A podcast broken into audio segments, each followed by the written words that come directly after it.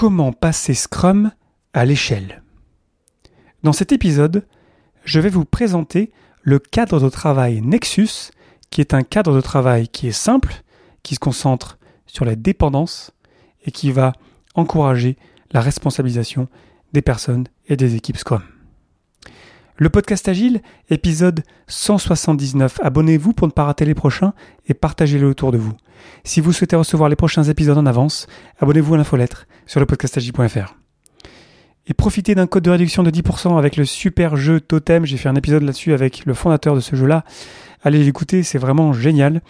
Euh, ce jeu s'appelle Totem. Profitez d'un code de réduction de 10% avec le code L-E-O-D-A-V-E-S-N-E. E. C'est mon prénom et mon nom en majuscule sans accent. Et partagez-moi votre totem sur Internet. Merci pour votre soutien et bonne écoute.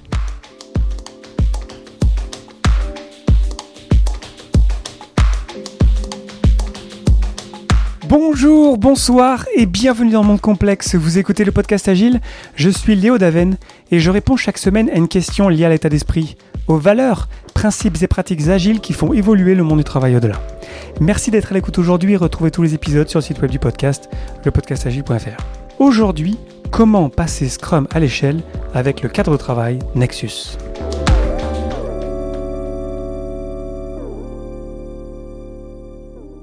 Le passage à l'échelle, c'est un sujet qui est très présent dans la communauté agile depuis pas mal d'années.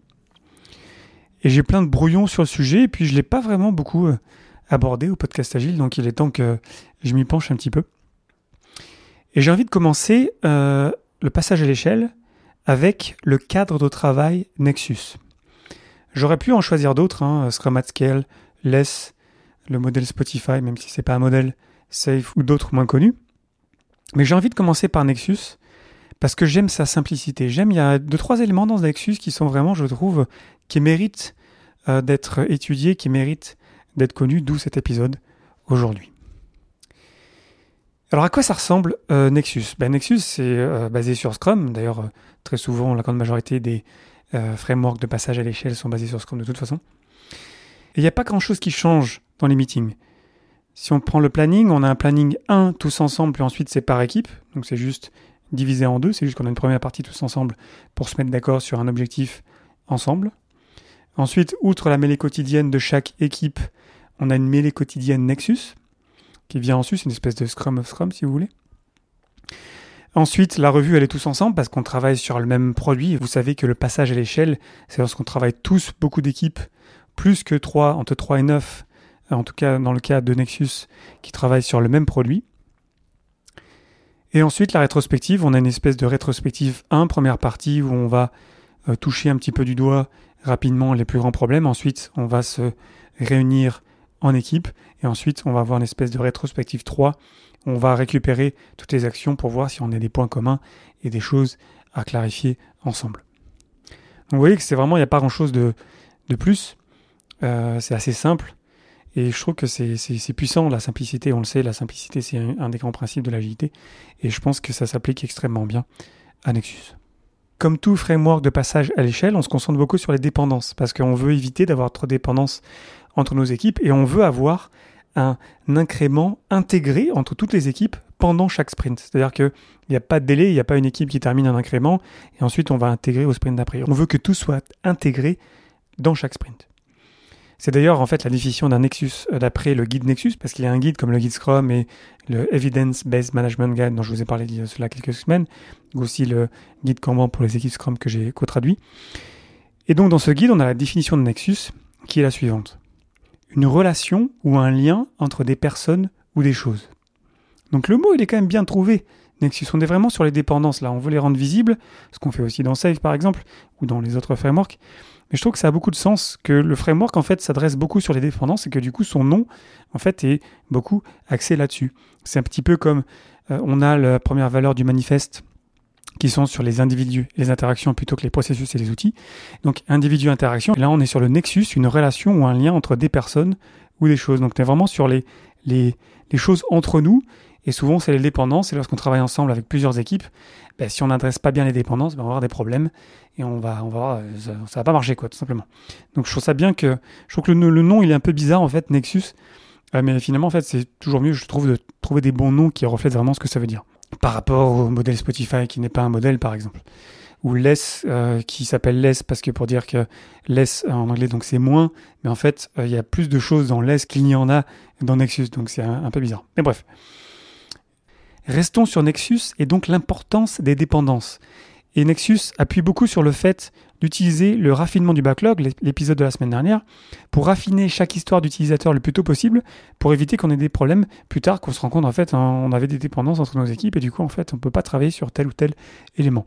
Donc vraiment le focus il est là-dedans et le raffinement du backlog dont je vous ai parlé la semaine dernière est extrêmement important euh, dans Nexus.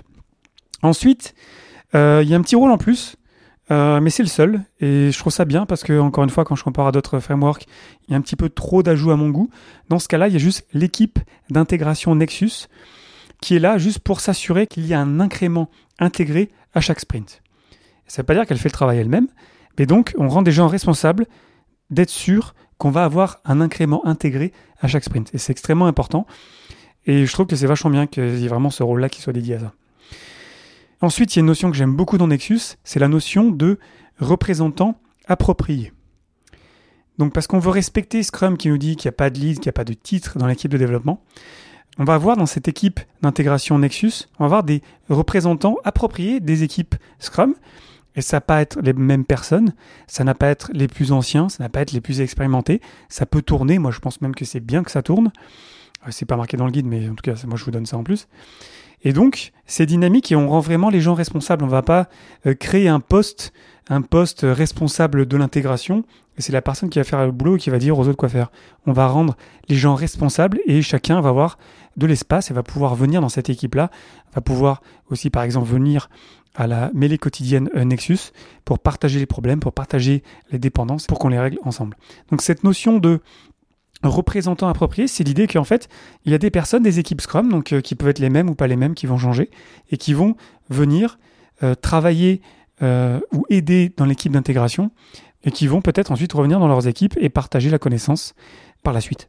Donc ça, je trouve ça bien que Nexus ne soit pas allé dans la direction de créer plein de rôles et qu'on se dise qu'en fait, on fait confiance aux gens et on peut tout à fait se dire, ok, bah, qui va aujourd'hui à la mêlée quotidienne Nexus? Bah tiens, bah, toi t'es motivé, bah vas-y, tu vas apprendre quelque chose, et tu vas partager peut-être des idées différentes que moi, que si euh, j'avais un rôle, je suis le chef de l'intégration, bah, j'aurais une tendance naturelle à protéger mon rôle, alors que si on rend les gens responsables et qu'on fait tourner le rôle, en fait, on partage la connaissance et on progresse ensemble. Donc c'est, moi je trouve ça vachement bien honnêtement dans, euh, Nexus. Et puis c'est pas mal tout en fait. Bon, il y a quelques petits détails en plus, mais l'idée c'est pas rentrer tout dans les détails euh, aujourd'hui.